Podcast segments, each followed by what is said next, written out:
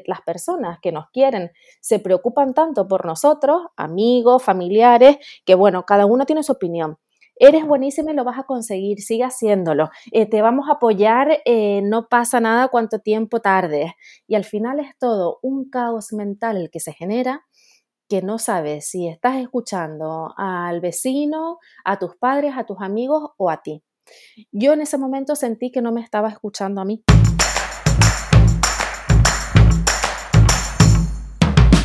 Hola, soy Úrsula Campos, autora del libro Hay una plaza para ti, con 33 claves para tener éxito y aprobar tu oposición. En este podcast encontrarás cada lunes un episodio con tips de productividad, gestión del tiempo, técnicas de estudio y motivación. Porque para aprobar una oposición no solo necesitas estudiar, y aquí hablaremos de todo lo que te preocupa. Esto acaba de empezar, sube el volumen y prepárate para seguir adelante.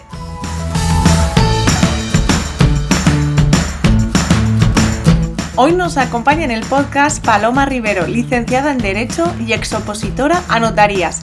Su camino le llevó a colaborar como consultora, entre otras, de la campaña presidencial de Hillary Clinton y actualmente es coach de alto rendimiento y desarrollo profesional.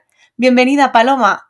Hola, Úrsula, muchas gracias por ese, ese recibimiento y esa super descripción. Mira, me hace muchísima ilusión compartir estos minutitos, este café contigo y, lo primero, me gustaría saber desde dónde estás hablando y, cómo estás, cómo te encuentras. Pues mira, estoy muy ilusionada, em, estoy teniendo una muy buena semana y estoy ahora mismo en Buenos Aires, así que al otro lado del charco, yo recibiendo el otoño, tú en plena primavera, pero bueno, idealmente conectadas. Exactamente. No hay más que querer, ¿no? Como para, para, em, para conectarnos. Así eh, es. Te he presentado como, como exopositora a notarías y, bueno, esa es un poquito la, base de nuestra entrevista, aunque luego estoy segura que vas a aportarnos mucho con tu actual, tu actual trabajo. Y volviendo a esa, a esa exoposición que, que comenzaste nada más y nada menos que notarías. ¿Cómo, ¿Cómo, llegaste a, opositar a notarías? Pues si te digo la verdad, Úrsula, primero me gustaría decirte que, dices, primero hablemos de la oposición, de la época de la oposición y después del trabajo, y está todo muy conectado, así que luego te darás cuenta de eso. Pero cómo llegué a opositar a notarías es... Em, no sabría decirte, o sea, no, no, tenía una justificación, en mi familia no hay nadie que sea notario, em, no conocí nunca a nadie que fuera notario, pero mi madre siempre dice que cuando yo era muy pequeña, debe ser porque se lo escuché a alguien, eh, yo dije que quería ser registradora de la propiedad. Y no sé en qué momento eso se modificó. Yo hasta finalizar el colegio no, tuve claro del todo si quería estudiar derecho o medicina. Finalmente opté por derecho. Y mientras estaba estudiando la carrera, pues casi que mm, mm, fue una decisión natural, es que no fue muy premeditada eh, decidí empezar las oposiciones a notarías. Yo era muy buena estudiante y, pensé en aprovechar aquello que se me daba bien para, alcanzar eh, un puesto de seguridad, que era la ilusión, ¿no? Exacto, muchos comenzamos con, ese propósito. ¿Y cómo lo hiciste? ¿Estabas, ¿Estudiabas por tu cuenta o estabas acompañada por alguien? Yo estaba, eh, terminé la carrera en Salamanca, cuando terminé la carrera me mudé a Madrid y eh, me inscribí en la Academia Matritense del Notariado. Entonces ellos te facilitan apuntes, imagino que el sistema sigue siendo el mismo, ¿no? Yo hace ya pues ocho años que lo dejé, pero ellos facilitaban apuntes y también un preparador, entonces iba a cantar semanalmente. Después ya dejé de ir a la academia y me quedé con mi preparador que tenía su notaría muy cerquita de donde yo vivía y iba a cantar con él todas las semanas. Bueno, ibas a cantar y ¿cómo recuerdas este cante? Porque muchas personas eh, temen este, este momento, ¿no? De, exponerte ahí y, ver cómo, cómo, esos nervios muchas veces te, traicionan y, por mucho que hayas estudiado, pues no, no te sale todo como, como tú piensas. ¿Cómo lo llevabas? Pues mira, em, yo siempre fui muy memoriona. Eh, estudiaba muchas cosas de memoria y él no, sentía miedo escénico, pero sí que me autocastigaba muchísimo cuando no me salían las cosas bien. Em, lo recuerdo todo, o sea, me lo preguntas y me imagino, me lo imagino, realmente lo veo como muy gris, muy marrón. Mm, las oficinas donde yo iba a cantar eran como un entorno muy pesado, había mucha madera. De hecho, de la oficina, de la notaría de donde iba con mi preparador, recuerdo el suelo de madera cuando se acercaba con los pasos y, que llegaba. Y era una sala llena de códigos por todos sitios y mm, no sabría cómo describirlo, así como las casas de las abuelas muy antiguas, así lo recuerdo, como no con colores y brillante y divertido, sino como una cosa así muy seria, muy solemne. Em, así lo recuerdo. Vamos, que no era, no era para ti una fiesta, ¿no? Ir a, ir a cantar. No, no, no, no, no. Y de hecho, los primeros años recuerdo que iba en metro. Era un, viaje cortito, pero iba en metro, iba estudiando allí como una loca. Pero los últimos años, ya cuando iba a la oficina de mi preparador, iba caminando porque me quedaba muy cerca.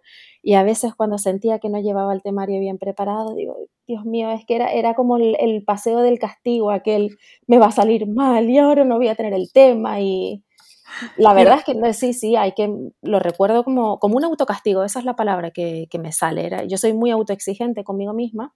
Eh, en notarías también son muy exigentes, sobre todo con el cronómetro, imagino que con el resto de, las oposiciones también, pero los 18 minutos clavados de los temas de civil, aquello era como un infierno todos los lunes. También el, el, alivio con el que me quedaba cuando aquello me salía bien era como un hito gigantesco el que conseguía. Pero, pero bueno, también había días en los que salía mal. Exactamente. ¿Y el momento de estudio? O sea, ¿cuántas horas estudiabas para, para esos cantes? ¿Cómo, ¿Cómo, te organizabas así un poco por encima? Yo iba a cantar, eh, por lo menos la última época, al principio, al principio, principio, yo creo que el primer año, creo recordar que iba dos veces a la semana. Después ya empecé a ir una vez a la semana y al final cada 15 días. Eh, me organizaba, pues la última etapa iba a cantar los lunes, estudiaba, descansaba los sábados y el resto de los días estudiaba pues a partir de las 9 hasta que terminara. Normalmente procuraba terminar a las 7 de la tarde, con una hora y media de descanso al mediodía, pero a veces me quedaba más y, y otras veces me quedaba menos, también es cierto. No, no me quedaba menos, me quedaban las mismas horas. Lo que quiero decir es que no siempre me rendía el tiempo, porque es muy habitual escuchar a los opositores que estudiamos de 9 a 9, de 9 a 12, pero esas horas nunca cunden igual. Entonces, había días que me cundía muchísimo y había días que pasaba allí las horas con el culo pegado a la silla y terminaba el día diciendo, ¿qué he hecho? no he hecho nada hoy. A mí es que me cuesta muchísimo creer que una persona pueda estudiar 12 horas al día. Y sé que habrá personas, ¿eh? no lo dudo. Pero yo, yo creo que rendir bien eh, tanto tiempo, el cerebro mm, todos los días es bastante, bastante, lo veo yo muy complicado, ¿no? Así que, bueno, también te, agradezco, ¿no? Esa sinceridad de que comentas que había días que digo, pero ¿qué he hecho, no? Que no, que eso pasa mucho y, la gente piensa que es algo único y no, nos pasa a todos. Y además has comentado que descansabas un día a la semana esos sábados. ¿Cómo llevabas esos descansos? Porque personas, como has dicho tú, exigentes, no siempre llevan bien esos días de descanso.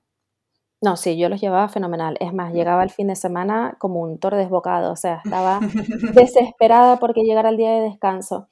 Eh, yo soy una persona súper sociable, me gusta mucho estar en la naturaleza, me gusta mucho eh, pues relacionarme con gente, con gente diferente de eso. De hecho, a eso me llevo la vida después, porque realmente digamos que es mi esencia. Entonces, cuando yo estaba tanto tiempo encerrada, tanto tiempo sola, yo vivía sola además.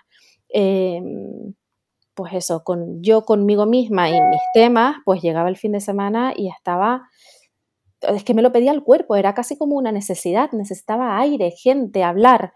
Entonces, no lo sentía, si tu pregunta va por si lo sentía... Em, Culpabilidad. Como culpabilidad, sí, no me salía la palabra, gracias. Como eh, si me sentía culpable por descansar, no, no, me sentía culpable por descansar. Lo cual me alegro, ¿eh? Lo cual me alegro. Y lo vivías ahí como pues esas ganas de, de, de explayarte, compartir, que, me mm. encanta y que además creo que, que, es lo sano, porque cuando uno pasa tanto tiempo mm, como en soledad que tú has comentado, es, necesario. Y opocompis, que se dice ahora, o sea, compañeros de fatiga que siguieran tu mismo camino en esos mismos momentos, ¿tenías? Eh, tenía un grupo, pero la verdad es que perdí el contacto con todos ellos. Éramos un grupo muy pequeñito y además, como yo vivía sola, no estaba en un colegio mayor eh, y cada uno estudiábamos por nuestra cuenta, no teníamos realmente muchos momentos de, compartir. así de manera muy esporádica, pero, pero no, la verdad es que los caminos se, separaron y he perdido casi, mm, casi lo que ha hecho cada uno, o sea, apenas tengo contacto. A ver, yo tengo que decir que nosotras sí que con el, grupo que, íbamos al preparador hicimos muy buena, somos familia prácticamente, pero recuerdo que muchas veces eh, entre mm, semana y semana del preparador no nos veíamos ni nos hablábamos, o sea que, que tampoco, que al final lo importante es estudiar, pero bueno, siempre saber que tienes ahí un, un compañero que, está en la misma situación y que si algún, tienes algún problema o algún día de bajón, siempre, siempre ayuda, ¿no? Por, lo que, por lo que veo, tú ibas un poquito más a tu, organizándote con tu, contigo misma, ¿no? Sí, con respecto, por lo menos con los que compartía preparador. Durante una época viví con mi mejor amiga, que ella opositó a judicaturas, y eso aquello parecía el convento de dos monjas. apasionante. apasionante, desde luego, pero sí, nos apoyábamos mucho. Eso fue una etapa solamente, creo que estuvimos juntas dos años. ¿Y cuánto tiempo en total? Bueno, ¿llegaste a examinarte en, de notarías? Sí, me presenté eh, a una primera convocatoria, yo llevaba muy poquito tiempo estudiando, un poquito más de un año, me retiré y después me presenté a una segunda que fue tres años y medio después en Barcelona eh, y no la superé. Y ahí fue, pues bueno, cuando empezó todo el cambio de mi vida. Yo después de presentarme la primera vez, eh, que fue en Valencia, esa oposición, eh, esa, esa convocatoria, ya empecé a replantearme las cosas, pero no me quise escuchar a mí misma. Yo dije, yo siempre he conseguido todo y esto lo voy a conseguir también, así que tiro para adelante. Y cuando llegó Barcelona y me presenté allí y no me salió, eh, bueno, ahí el, replanteo fue mucho más serio. fue tan serio, ¿no? Que decidiste mm, dejar las oposiciones. Sí, esa, la convocatoria creo que fueron en junio, el examen, eh, no sé si fue junio o julio, pero bueno, fue, fue antes de verano. Entonces, ese verano lo que hice, eh, bueno, primero me fui de vacaciones con mi familia, nos fuimos a Grecia y estuve durante unas semanas allí, pero claro, ¿qué pasa? Que nosotros, esto es como yo ahora tengo como una visión sistémica, ¿no? Entonces lo veo en retrospectiva y lo veo así. Cuando un miembro de la familia está haciendo algo, no le salen las cosas bien y decide cambiar, el sistema se tiene que modificar también. Entonces yo encontré mucha resistencia. Lo explico de esta manera porque siempre digo, bueno, yo me fui, me tomé las vacaciones y después me fui a Francia, ahora te lo cuento, porque yo sentía que estaba recibiendo muchos consejos, muchos consejos no solicitados, pero no lo digo en el término negativo de que me estaban diciendo cosas de malas, sino al revés, que las personas que nos quieren se preocupan tanto por nosotros, amigos, familiares, que bueno, cada uno tiene su opinión. Eres buenísima y lo vas a conseguir, sigue haciéndolo. Eh, te vamos a apoyar, eh, no pasa nada cuánto tiempo tardes. Y al final es todo un caos mental que se genera que no sabes si estás escuchando al vecino, a tus padres, a tus amigos o a ti. Yo en ese momento sentí que no me estaba escuchando a mí, porque además yo siento que durante la época de las oposiciones, justamente por justamente primero porque yo creo que no tuvo un para qué claro en las oposiciones. O sea, yo sentía que aquello era aprobar, aprobar, eh, tener un, buen sueldo, porque los notarios están muy bien situados económicamente, y tener seguridad. Y digo que eso es ilusorio porque nada lo garantiza. Quizás hubiera conseguido la plaza y no hubiera sido feliz porque no se, no estaba en línea con, la persona que yo soy. Entonces me desconecté tanto durante esa época de las oposiciones de quién realmente soy y a lo que realmente le doy valor, perdona, em, que no sabía qué hacer. Entonces, ¿qué hice? Escuché a mucha gente, yo no hablaba, estuve en un periodo bastante zen y finalmente alguien, creo que fue mi cuñada en ese momento, me habló de de una página web que existe, que yo creo que sigue existiendo, en que los anfitriones de una casa en diferentes partes del mundo te dan alojamiento a cambio de tu trabajo. Claro, yo había estudiado derecho, había estado opositando, no tenía experiencia profesional para demostrar eh, y lo único que yo sabía que no quería hacer era trabajar en un despacho de abogados. Yo sabía que eso no lo quería hacer, porque desde muy jovencita, y esto fue algo que me llamó la atención de, llegar a ser notaria, nunca me sentí atraída por, las personas que trabajan muchas horas al día. Quiero decir, para mí el éxito no es trabajar de 7 de la mañana a 12 de la noche de corrido, no tener vida familiar ni personal.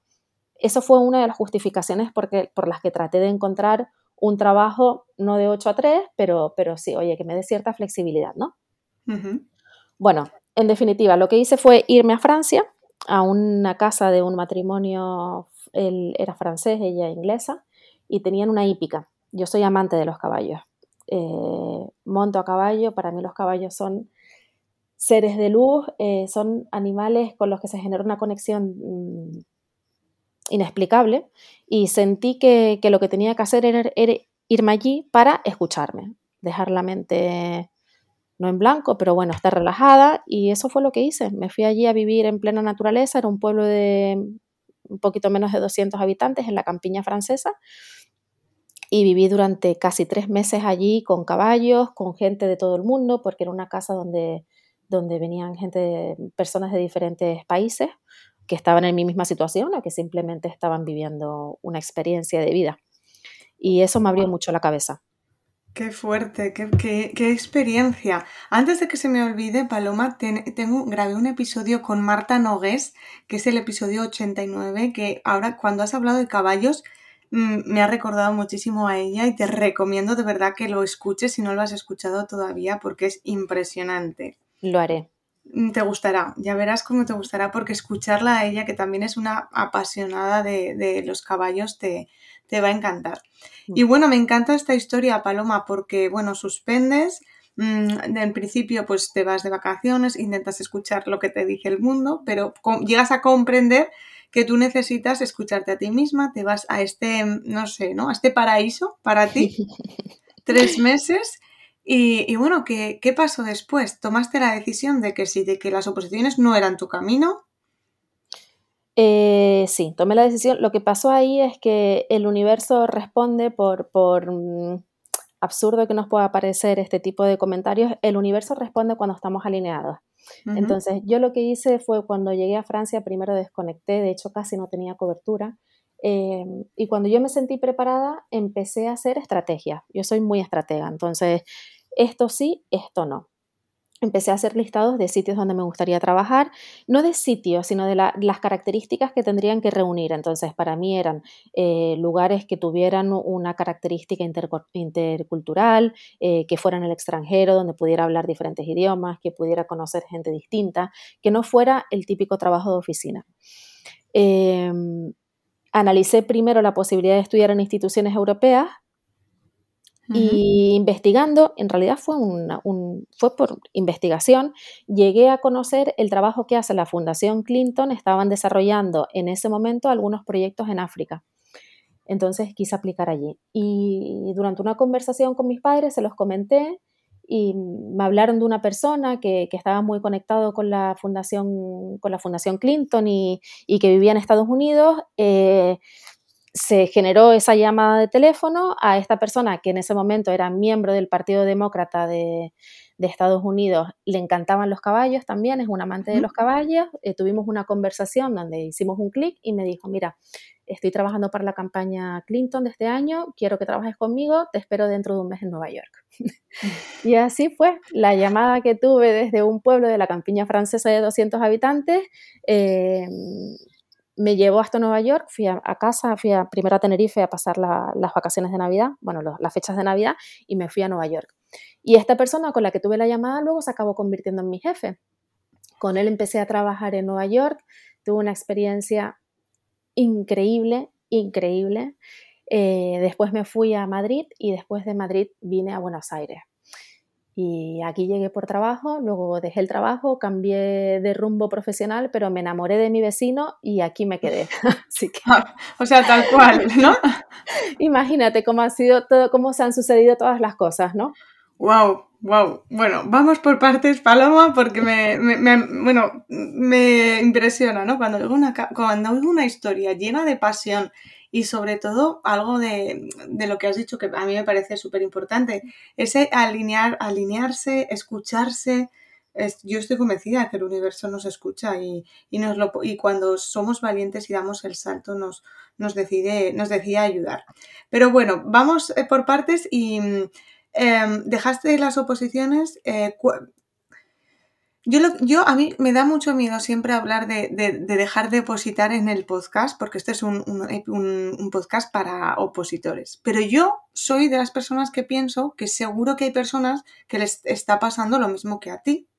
Hmm. También tuvimos a, a, Inés, a Inés Señas en, la, en este principio de temporada, que también eh, es una ex opositora. Y, ella decía que eh, ella no se arrepentía para nada de haber opositado porque le había dado como muchas herramientas. Y fue un episodio como muy que también gustó mucho. Entonces, Paloma, eh, ¿qué les dirías a esas personas que se han sentido identificadas con todo esto que has comentado y que no saben si, si realmente eh, tienen que buscarse otro camino o simplemente es que mm, son esos miedos que a veces entran cuando uno ve que el camino es complicado y, como que a veces dices, venga, mm, necesito como un empujón. Mm, ¿Me, he explicado? Eh, sí, o sea, ¿qué le diría yo a las personas que están en ese momento de incertidumbre sobre si seguir o dejarlo? Eso es, porque hay veces que, que tú, yo por ejemplo, yo sí que seguí opositando, para mí ha sido una elección genial, que es la que yo eh, decidí y había veces que decías, ostras, a ver si esto no va a ser para mí, ostras, a ver, y sin embargo creo que, acerté siguiendo ese camino. Y en cambio tú has acertado siguiendo el otro camino. Entonces, un poco esa, pues, ¿cómo, que, cómo podemos ayudar a las personas a, que, a, que, a que vean cuál es su situación? Mira, Úrsula, yo creo, em, primero creo en el poder de la intuición. Creo muchísimo en el poder de la intuición. Así que lo primero es escuchar qué es lo que cada uno quiere hacer. Lo que preguntaría a alguien que esté en esta situación de duda es, ¿para qué quieres conseguir la oposición? Porque en ese para qué vas a encontrar la motivación suficiente para seguir adelante o no. También en tu para qué tienes que plantearte cuál es el costo. Yo recuerdo, por ejemplo, cuando estaba opositando que tenía una compañera que nunca supe si llegó a aprobar, que llevaba 12 años opositando. 12 años. O sea. Está fenomenal que ese sea tu para qué, pero qué costo, o sea, que ella era mayor cuando yo ya la conocía, entonces, ¿qué costo, qué es lo que te estás perdiendo en tu vida? Yo siempre mm, pongo de ejemplo, no me gusta idealizar, siempre digo que todas las personas, culturas, países, trabajos, todo tiene sus luces y sus sombras, sus partes buenas y malas. Y una de las cosas que yo admiro mucho de la cultura de Estados Unidos, que no la tenemos en España, es la capacidad emprendedora. Yo así es como veo una oposición. No lo, no lo veía así en ese momento, ahora con toda la experiencia profesional que he desarrollado, sí que lo veo así. Un emprendimiento tú lo encuentras, lo, empiezas con una ilusión tremenda, eh, pensando que, te va a salir todo bien y bueno, y que vas a ser la reina del mundo, pero a veces no sale bien.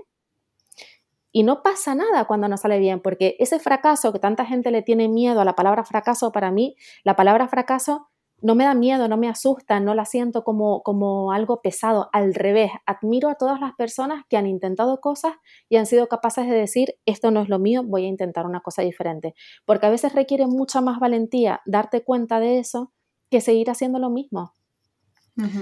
si, si siempre estás haciendo lo mismo y no te sale, mi reflexión es para qué lo sigues haciendo. Y si ese para qué es tan pesado que te impulsa a seguir adelante, aprovechalo. Pero si no, no. Porque muchas veces, ¿cuántas veces opositamos porque, bueno, por, lo que lo hice yo, por la, la, ilusión de la seguridad económica, cuando en realidad eso lo he podido conseguir por otro lado y además mucho más alineado con mis valores y con quién soy yo. O sea, lo que me refiero es que vemos como las oportunidades como si fueran únicas. Y no, las oportunidades son miles. Lo que pasa es que nos empeñamos en, mirar solamente como un burro con las orejas puestas hacia adelante. Y requiere un esfuerzo quitarse las orejeras esas, pero cuando nos las quitamos y nos enfrentamos al momento de cambio, a la incertidumbre y a superar el miedo que nos genera hacer todas esas modificaciones, pues podemos encontrar un montón de alternativas. Entonces, respondiendo a tu pregunta, ¿qué les diría yo? Uno, que traten de escucharse, que hagan eh, uso de su intuición, porque la intuición es muy poderosa. Eh, mm. en estas decisiones más emocionales y también en el mundo de los negocios lo es, o sea que siempre hay que escuchar lo que nos dicen las tripas, el estómago, no sé de dónde sale, pero es una fuerza que se siente. Y una vez que lo escuchas, pensar, ¿ese para qué? ¿Lo estás haciendo para ti o lo estás haciendo para cumplir expectativas ajenas? Totalmente. Bueno, es que me, me ha gustado mucho escucharte, Paloma, y ha habido un momento que, me he imaginado esto de, la, de, la, de, que estás así como con orejeras que mirando solo para, pensando que solo hay una, una oportunidad, ¿no? Como cuando estás subiendo una montaña y está, tienes que mirar al suelo para no caerte y de repente llegas a la cima, levantas la cabeza y ves que tienes todo el valle a tus pies, ¿no? Y esa inmensidad del mundo. Me ha venido esa imagen.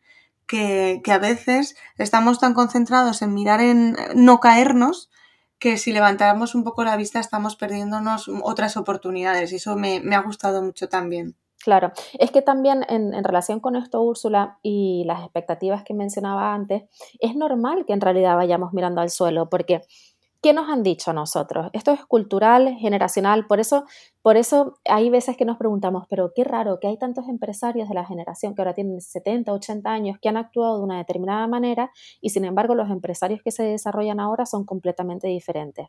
Es que las generaciones, la cultura y lo que hemos escuchado en nuestra infancia han sido cosas diferentes. Por eso nosotros ahora vamos mirando al suelo, porque ¿qué fue lo que nos contaron a las personas de nuestra generación? estudia, vete al cole, saca buenas notas, vete a la universidad, oposita. Esto fue la generación previa a la nuestra, o sea, en la época de mis padres casi todos eran funcionarios, porque era como se estaba constituyendo el Estado en ese momento.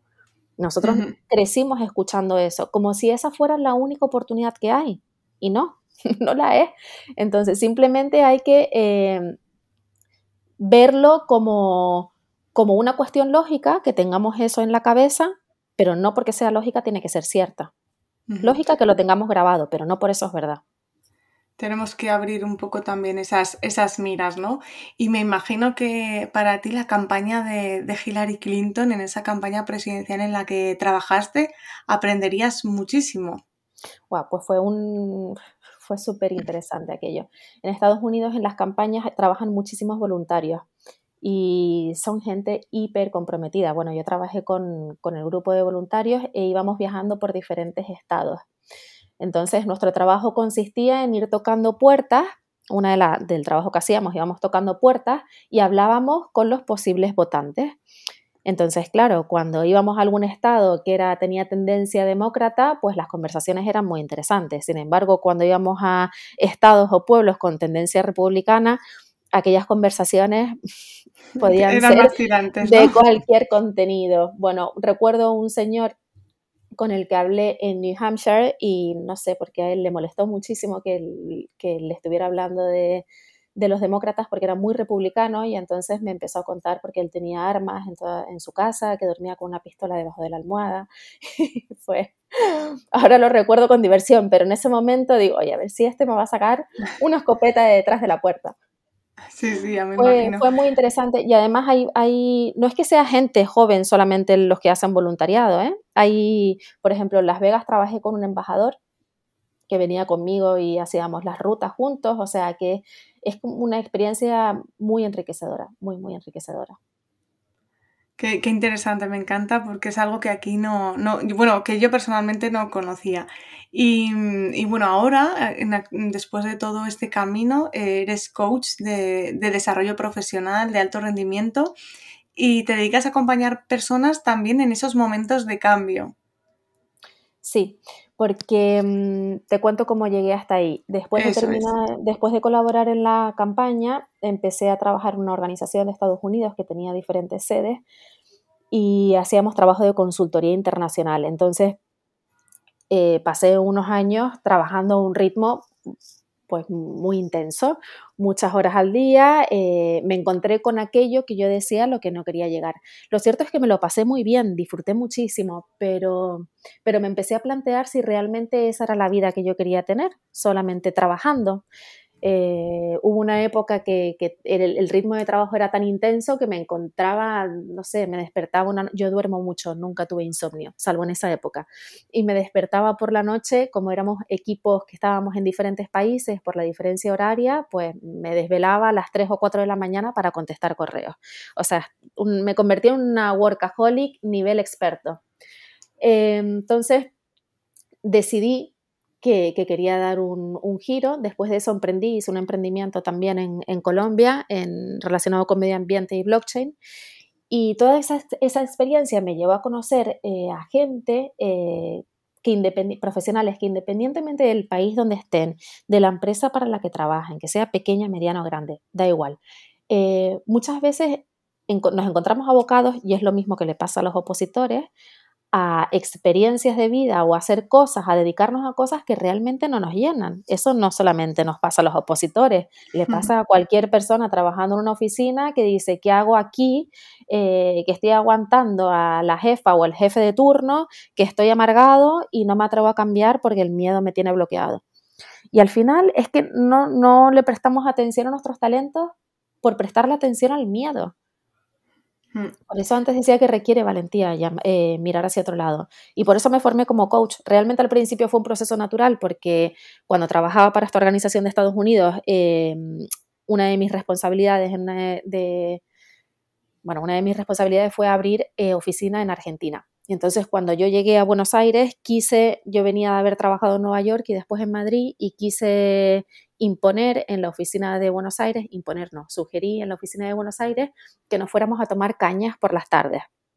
Por ejemplo, esto fue, yo venía acostumbrada a hacerlo en Madrid y quise hacerlo en Buenos Aires, pero evidentemente aquello no me salió porque la gente que venía a la oficina a trabajar, este país es muy grande, tardaban dos horas en llegar a la oficina. Y claro, cuando terminábamos de trabajar, se querían ir a su casa. Entonces, todo este choque cultural eh, fue lo que me llevó a interesarme por el tema del coaching. Esto de las cañas es una anécdota, pero pasaban muchas otras cosas, ¿no? En, muchas, en muchos otros temas. Y el coaching me ayudó mucho eh, pues a ser más empática, a ejercer mejor eh, mis habilidades de liderazgo, a entender cuáles eran las necesidades de mi equipo y me entusiasmó tanto que realmente después me, me formé de manera formal, digamos, y me empecé a dedicar profesionalmente a ello hace ya dos años que me dedico a eso de manera exclusiva.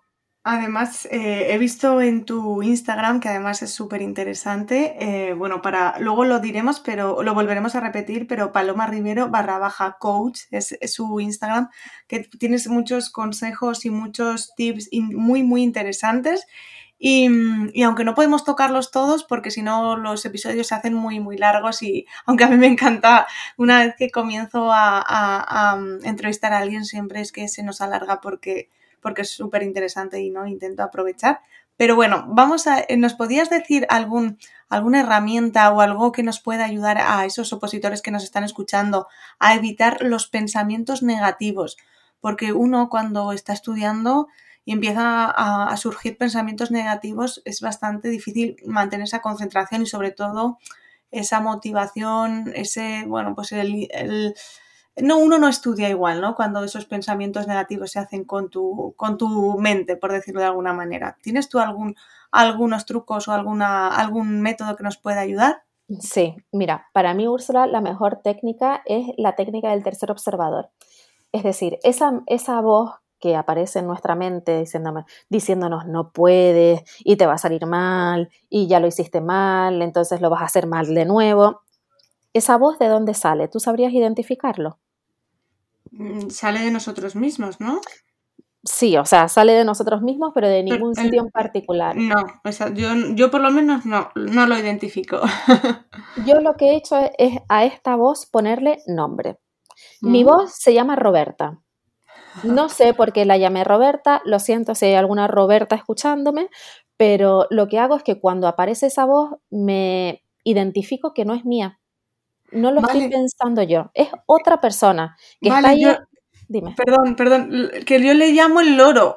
A ah. mí es un loro porque eh, mi, voz es como muy repetitiva, es, repite siempre lo mismo y es, es, es un loro para mí. Entonces, ¿tú cómo has dicho que le llamas? Yo le llamo Roberta. Roberta, vale. Le llamo Roberta. no sé por qué le puse ese nombre, pero eso es lo que veo. Yo le veo como, como un ente. Yo le pongo cara realmente, o sea, me lo imagino.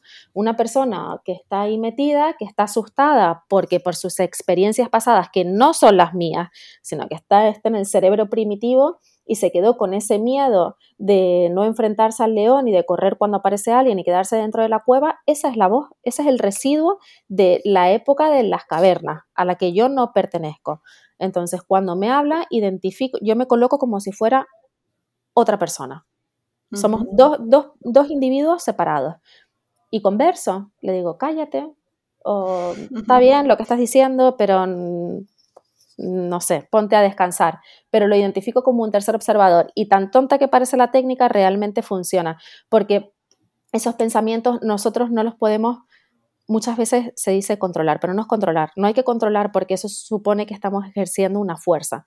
Lo que hay que saber es gestionarlo. Y la gestión es eso, porque si tú dices, voy a controlar los pensamientos negativos, nunca voy a tener pensamientos negativos, eso es imposible porque es la condición del ser humano, que esos pensamientos van a aparecer. Lo importante es aprender a gestionarlos. Por eso mucha gente cuando les sugiero, pero mediten, eh, respiren, concéntrese un poco, sientan el cuerpo, eh, porque esos son pautas que siempre pongo para identificar qué es realmente lo que queremos. Y muchas personas me dicen, pero es que yo no sé meditar porque no paro de pensar, pero bueno, es que se trata de eso. Se trata de que te des cuenta de, de qué dice esa voz que está dentro de ti, porque a veces con el ritmo diario que llevamos de rapidez ni siquiera le prestamos atención. Y después un día estamos tristes o enfadados y nos preguntamos por qué.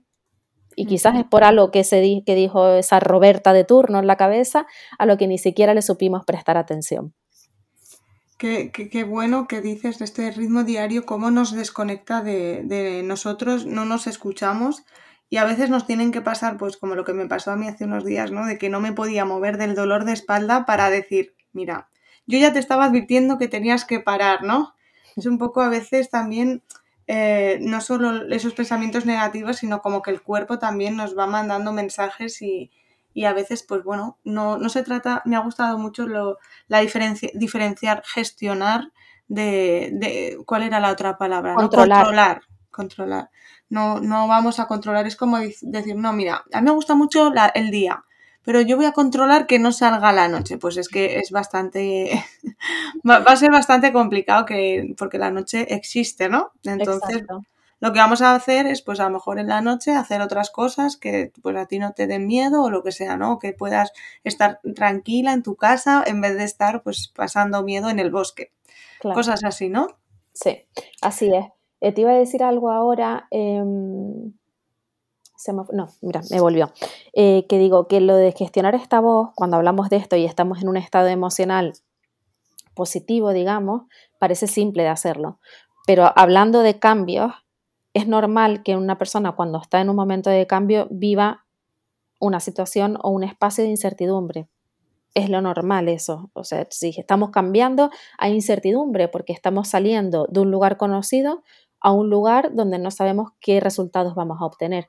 Y es en esos momentos de incertidumbre y cambio cuando más tenemos que saber gestionar a esa voz interna. Y la gestión puede venir desde la respiración hasta la meditación, hasta ser capaz de utilizar herramientas como el tercer observador, pero gestionarlo. Muchas veces eh, hay clientes que me preguntan fórmulas mágicas. Y yo digo, las fórmulas mágicas para el cambio no existen, o sea, la incertidumbre es una emoción que no es agradable, digamos, o bueno, por lo menos eh, ya estoy más acostumbrada a gestionarla, pero por ejemplo, cuando dejé las oposiciones, para mí manejar la incertidumbre fue, fue una penitencia porque me costó muchísimo no tener ni idea de qué hacer, no tenía ni idea de qué hacer. Y si yo hubiera contado en ese momento con las herramientas que cuento ahora, eh, pues seguramente lo hubiera vivido de una manera muy diferente. Mm. Además, eh, esas fórmulas mágicas de... Bueno, a ver, yo creo que lo que tenías que hacer era recorrer ese camino, ¿no, Paloma? Que es lo que te ha dado también a ti ese bagaje con el que seguro que puedes ayudar muchísimo más a tus clientes o a las personas a las que acompañas que si no hubieras vivido eso. Para mí, eh, la teoría está muy bien, hay que formarse, hay que leer, hay que aprender de otras personas, pero es realmente lo que vivimos y esos cambios a los que nosotros experimentamos los que nos diferencian y los que realmente nos, nos, dan ese aprendizaje profundo, ¿no? ¿No, lo crees así? Yo creo que sí, que sobre todo cuando está en una profesión como la que yo estoy desarrollando, donde, a ver, no es lo mismo cuando acompaño a un líder eh, que está desarrollando habilidades de liderazgo que cuando estoy acompañando a una persona que quiere hacer una transición profesional y está perdidísima y no tiene ni idea de qué hacer. Las herramientas que se utilizan en el primer caso y en el segundo no son las mismas, pero sobre todo para estas segundas, como yo conozco que es vivir la incertidumbre, lo cual no quiere decir que esa persona lo esté viviendo igual que como lo viví yo. Pero sí que me permite eh, quizás tener un poquito más de empatía o colocarme desde un lugar donde puedo entender mejor qué es lo que está viviendo. Sí. Mm, la verdad que, da gusto de escucharte, Paloma. Estamos llegando ya al final. Y, bueno, antes de, despedirnos, mm, te voy a hacer una ronda rápida para, para conocerte un poquito más, aunque luego también les diremos dónde pueden encontrarte y todo, y todo lo que tú quieras. Pero, ¿estás preparada para la ronda rápida? A ver, sorpréndeme. Venga, es, sencilla, ¿eh? no te asustes. ¿Eres zurda o diestra? Diestra. ¿De perros o de gatos? Perros. ¿De té o café para inspirarte? Té. ¿Un último libro leído? Eh, me releí Introducción a la PNL. ¿Una persona famosa a la que admires? Uy, mm, en esta me pillaste, no sabría decirte. Admiro a todas las personas que son disruptivas. Venga, la primera em, que te ha venido, da igual que no sea... Oprah. Oprah. ¿Un sueño cumplido? Ser libre profesionalmente y trabajar alrededor del mundo. ¿Y un sueño por cumplir? Ayudar a millones de personas a que sean capaces de enfrentar el cambio. Qué maravilla, Paloma. Pues mm, estas son las preguntas rápidas que me encantan porque, porque sobre todo acaban con ese sueño por cumplir que espero que, espero que, se cumpla y que bueno, ya estás, ya estás de camino, así que, así que ya lo tienes, por lo menos ya eh, en ello, ¿no? Cuando uno ya tiene claro su objetivo y está en ese, en ese camino, cada vez está más cerca. Exacto. Te dejo el micro mm, para que nos digas dónde pueden encontrarte, en qué puedes ayudar a, las personas que nos están escuchando. Creo que también tienes un podcast y, bueno, pues cuéntanos lo que quieras para, que te puedan encontrar y puedan conocer todo ese trabajo que hay detrás de esas pantallas. Bueno, Úrsula, no, no tengo un podcast, creo que esos son deben haber sido algunos posts de Instagram que escuchaste, ah, de voz solamente, pero no, no, no es ningún extracto de ningún podcast. Me pueden encontrar en mi página web paloma-rivero.com en Instagram como paloma rivero-coach y a partir de esta semana estaré en TikTok también. Para conexiones más profesionales también en LinkedIn Paloma Rivero. Y puedo ayudar, Úrsula, pues a personas que deseen alcanzar su máximo potencial y que sientan que quieren modificar algo en su vida, que sepan que quieren cambiar algo pero no se atreven, que tengan miedo, incertidumbre, que no ven oportunidades, que creen que es imposible em, por un montón de motivos que al final terminan siendo excusas e inventos. Si se quiere hacer un cambio, se puede. Y es mucho más fácil hacerlo cuando se tiene compañía y guía de una persona que sabe, que sabe cómo acompañarte. Así que mm, simplemente me, dejaría dejar, me gustaría dejar un mensaje a las personas que nos escuchen y es que hay miles y millones de oportunidades, muchas más de las que nosotros creemos que hay, eh, que los cambios siempre, siempre, siempre son en positivos y que eliminemos de nuestra mente la palabra fracaso. Eh, por lo menos con, el significado que le damos. El fracaso yo lo veo como algo positivo, es un aprendizaje, una experiencia y deberíamos aprender a, valorar eso, porque eso nos hace mucho más completos como seres humanos. Cuantas más experiencias, más expertos, mayores vivencias y, y más vida vivida, que no es poco. Que no es poco, esa vida vivida que es al final para mí lo más importante, ¿no? Irnos de esta vida habiéndola exprimido al 100% y me ha gustado mucho ese, esa imagen de que hay muchas oportunidades y, y están ahí para primero verlas y luego aprovecharlas. Así que gracias de nuevo, Paloma, por este ratito, este café que hemos compartido. Aquí son las 5 de la tarde, ahí son las 12, más o menos, ¿no? Aquí son las 12, sí. Y, un gusto este café transoceánico que nos hemos tomado. Espero que hayas estado a gusto. Me ha encantado, Úrsula. Muchísimas gracias. Yo me siento como si estuviera tomándome un cafecito con una amiga. Y, pues si vienes alguna, si vienes a ver, alguna vez a Zaragoza, lo podemos hacer realidad. Paloma, muchas gracias. Y a ti que nos estás escuchando, que has llegado hasta aquí, que te has inspirado y motivado, estoy segura, porque yo también lo he sentido así. Nos vemos la semana que viene en el podcast de Úrsula Campos. Un besazo.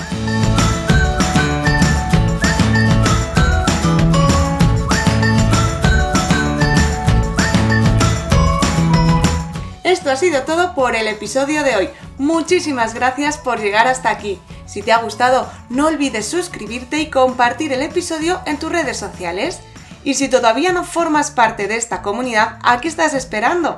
Visita mi blog hayunaplazaparati.es y solo por suscribirte recibirás gratis el kit rápido del opositor. Te espero el próximo lunes aquí en el podcast de Úrsula Campos.